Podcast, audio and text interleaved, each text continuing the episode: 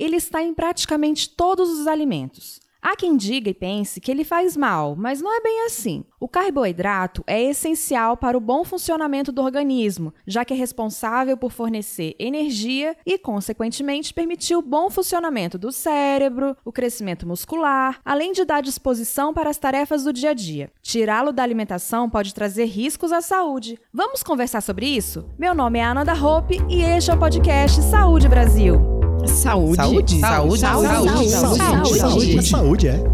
Saúde Brasil. Para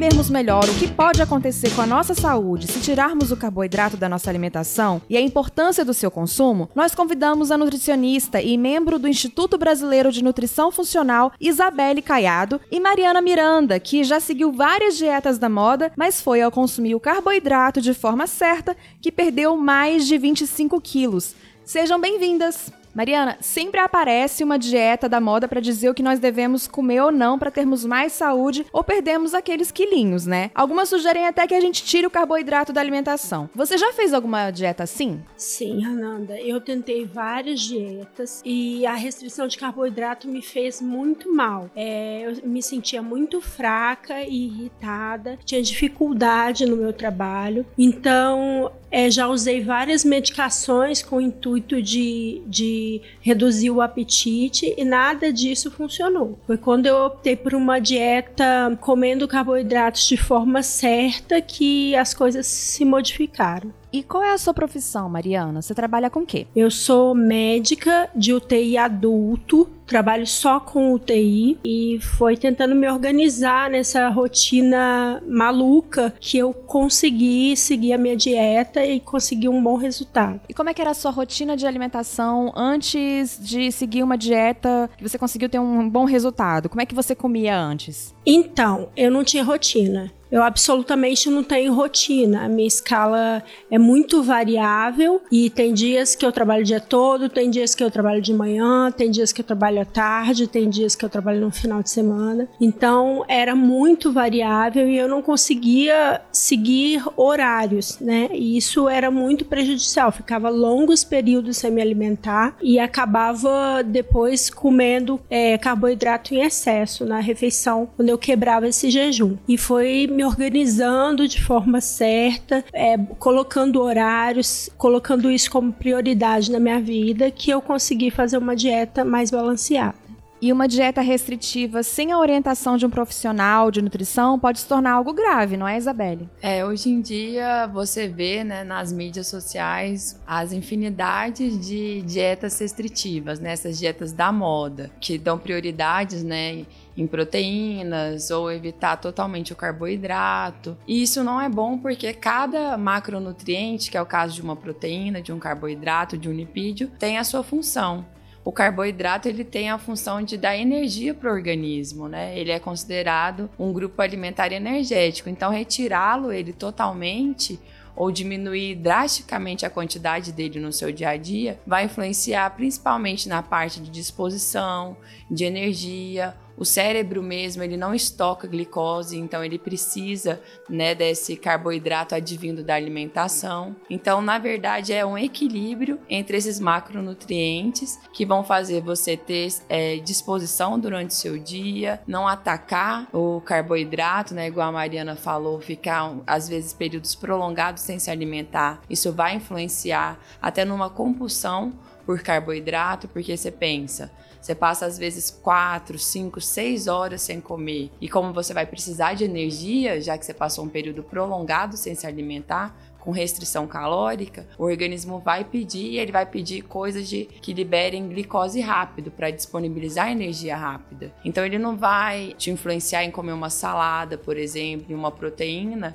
porque esses dois alimentos têm muita fibra. Então até digerir esse alimento e fornecer energia vai demorar. Então o que que ele induz você a comer? Carboidrato simples, porque tem pouca fibra e vai liberar energia rápido, que é o caso de um pão branco, de uma massa branca. Ah, então doces. tá explicado, né? Quando a gente fica muito tempo sem comer, a vontade não é comer uma salada, a vontade é comer um hambúrguer, comer uma pizza, é isso que vem na nossa cabeça. E você pode evitar isso fazendo o quê? Evitando esses períodos prolongados sem se alimentar. E mesmo porque ainda tem um detalhe, pode abaixar o metabolismo, porque você ficou muito tempo sem se alimentar e o organismo precisa de energia para você andar, falar, fazer suas atividades normais. Então, o que, que ele faz? Poupa a sua energia, seu metabolismo cai. O que acontece também quando você come grandes volumes, né? Boa parte dessa energia é desviada para a digestão e o seu metabolismo também diminui. Então, para ter um metabolismo rápido, entendeu? É interessante fracionar esse carboidrato ao longo do dia.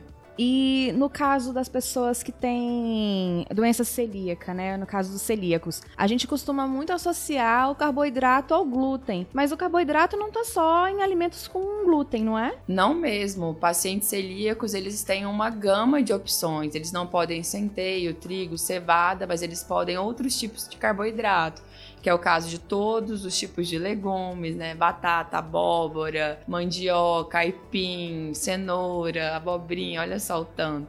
Também tem o carboidrato das frutas. Também dá para usar outros tipos de farinhas, que é o caso hoje em dia da farinha de coco, farinha de amêndoas, farinha de berinjela. Então, assim, e vendem muito a granel nessas lojas de produtos naturais. Então, realmente se dá a oportunidade de testar outros sabores, fazer novas combinações e também é, acaba sendo uma alimentação também mais nutritiva, né? Porque você desfoca daquela alimentação só rica em tons pastéis que eu falo, que é aquele pão, aí você olha o prato, é, em vez de ter as cinco cores, né? Que até a Organização Mundial da Saúde é, preconiza, não, tá aquele prato cheio de tons pastéis e é muito importante você ter muita cor nesse prato, porque quanto mais cor, mais é, variada essa alimentação e mais rica em nutriente. E eu vejo hoje em dia que a população foca muito em caloria, sendo que é, pode ter é, levar isso em consideração, mas eu acho que o mais importante é focar em nutriente. Então, assim, entre um carboidrato de manhã no, no café da manhã, um pão branco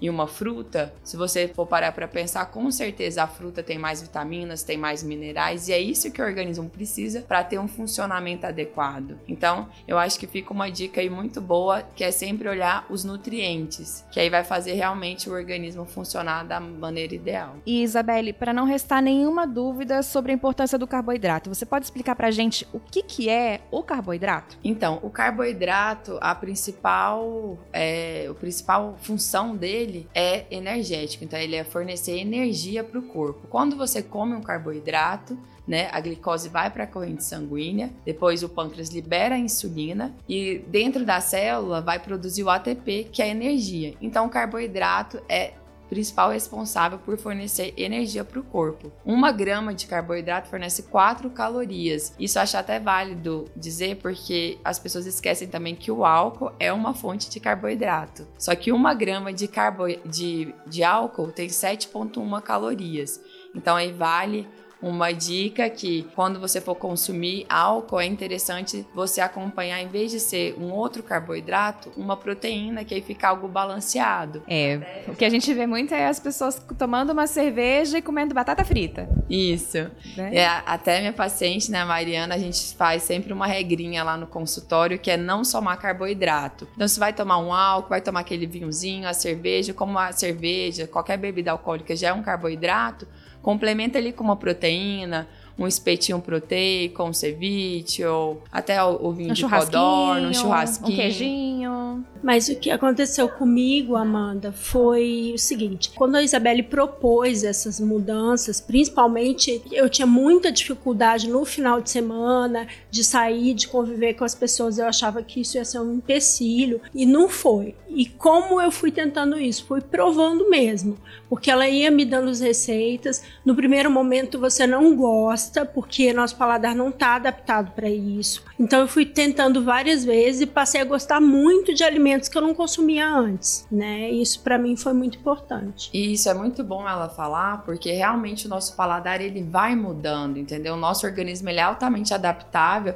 até por questão de sobrevivência. Coisas que às vezes meus pacientes, por exemplo, que eram acostumados a comer chocolate ao leite, que é um carboidrato, né? E que é uma delícia. Né? Chocolate ao leite, que é 100% gordura e açúcar, se deu uma oportunidade de ir migrando ali para uns 20% cacau, 30 porque, por exemplo, um chocolate que está lá escrito 50% cacau, quer dizer que 50% dele é cacau, os outros 50% que é gordura e açúcar. E aí você vai mudando aos poucos, porque, igual eu estava falando com a Mariana e que eu preconizo muito no meu atendimento, é que a mudança é aos poucos. Essa mudança de segunda-feira de internacional da dieta, querer mudar da água para o vinho, não faz bem porque você coloca uma meta muito alta, não atingindo essa meta, você se frustra. Então, o interessante é você implementar pequenos passos que você vai chegar lá, mas a mudança de hábitos diariamente. Que aí você vai conquistando, experimenta um alimento ali, faz uma troca aqui, evita algo aqui, e aos poucos essa, essa mudança né, alimentar vai sendo implementada. E muitas vezes coisas que você achava pouco doce, pouco salgada, começa a você ter essa mudança do paladar e às vezes achar muito doce e muito salgado. E você pode dar um exemplo, Mariana, do que, que você mudou? O que, que você consumia antes e você trocou por algo mais saudável? É, e sentiu diferença? Sim, isso foi uma mudança, um processo. Né? Eu acho que o importante aqui é dizer o que aconteceu comigo é não desistir, porque a gente no final de semana a gente quebra mesmo. É, a gente tem que lutar para que isso não seja excessivo, né? Você, eu como um brigadeiro quando eu vou numa festa né? Não como 10. E isso é importante. Eu saio da dieta, teve muitos momentos que eu vou que eu engordei, né? E que isso não pode ser um motivo de você desistir. Todo mundo consegue, todo mundo tropeça e a gente vai mudando os alimentos. Como a Isabelle falou, a mudança do paladar para mim foi extremamente importante. Antes eu ia numa festa de aniversário e comia 10 brigadeiros. Hoje eu não consigo passar do primeiro, porque o meu paladar fica extremamente doce e eu não sinto necessidade de ir além. Eu acho que um ponto é a exceção não virar regra. Porque a educação alimentar não é você ir num nutricionista ou procurar orientação e ser aquela lista de exclusão. Ah, você não pode isso, não pode aquilo, porque senão fica um processo é, doloroso, entendeu? Eu acho que o mais importante é você fazendo essas pequenas alterações e, assim, sair uma vez ou outra, mas até buscar escolhas melhores. Porque muitas vezes a gente faz escolhas ruins e isso influencia a fazer mais escolhas ruins. E falando em escolha ruim, tem carboidrato ruim? Assim, tem carboidratos que são mais interessantes em determinados horários e outros carboidratos que são mais interessantes em outros horários. Exemplos: o índice glicêmico é um ótimo parâmetro para você equilibrar esses carboidratos e os tipos de carboidratos durante o dia. Tem os carboidratos de alto índice glicêmico, que são basicamente uma regra entre eles é que são pobres em fibras. Então, esses altos índices glicêmicos é o caso de uma tapioca, é o caso de bebidas alcoólicas, doces, pão branco, macarrão branco, todos eles têm é, em comum essa questão da fibra, né? A fibra reduzida. E aí o que, que acontece? A fibra reduzida vai fazer o alimento digerir rapidamente e cai muita glicose na corrente sanguínea. Quando cai muita glicose na corrente sanguínea, a insulina liberada por, pelo pâncreas libera também, o pâncreas ele também libera muita insulina e vai pegar toda essa glicose e levar para dentro da célula. Ou seja, dá um pico glicêmico, aumenta muito a glicose na corrente sanguínea e tem uma queda brusca. Quando tem essa queda brusca é, da glicose na corrente sanguínea, o que, que acontece? O organismo vai precisar de energia, porque teve uma queda brusca. E aí ele vai te induzir a energia rápida, que é o caso do que eu comentei de buscar carboidratos simples, pobre em fibra, para aumentar essa glicose. Então, se você gosta de uma batata, se você gosta de uma mandioca, é, tenta comer mais na hora do almoço, porque você vai ter o resto do dia inteiro para gastar aquela energia. E Mariana, quais foram os efeitos que você sentiu quando tirou o carboidrato da sua alimentação? Então, a retirada do carboidrato da minha alimentação me trouxe irritabilidade, sonolência no fim do dia, é, a sensação de cansaço o tempo todo, uma sensação de cansaço que não melhorava, né?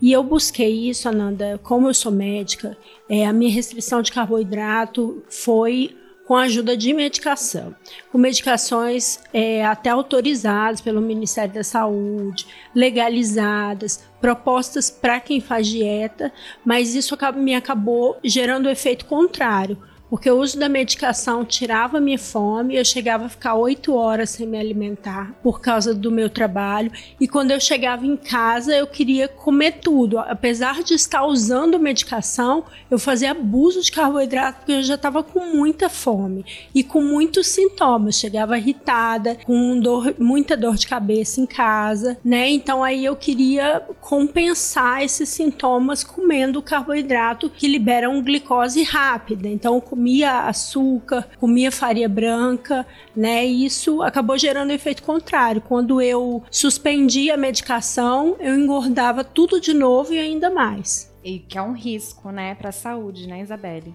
É, acaba que toda restrição leva uma compulsão, né? Então, por isso que eu não acredito em dietas da moda. Eu acredito realmente em um equilíbrio. Você tendo esse equilíbrio na refeição, você vai poder comer o carboidrato de uma maneira adequada e saudável. Então, é interessante fracionar esse carboidrato ao longo do dia, porque você não precisa do carboidrato só depois de, é, de um dia puxado no trabalho, igual a Mariana falou que acabava descontando, com certeza desconta porque você teve uma restrição de carboidrato, né, durante muitas horas. E aí você fica com queda de energia e o próximo passo é realmente ter essa compulsão e querer atacar todos os carboidratos simples, né? Então, essa não é uma dica legal.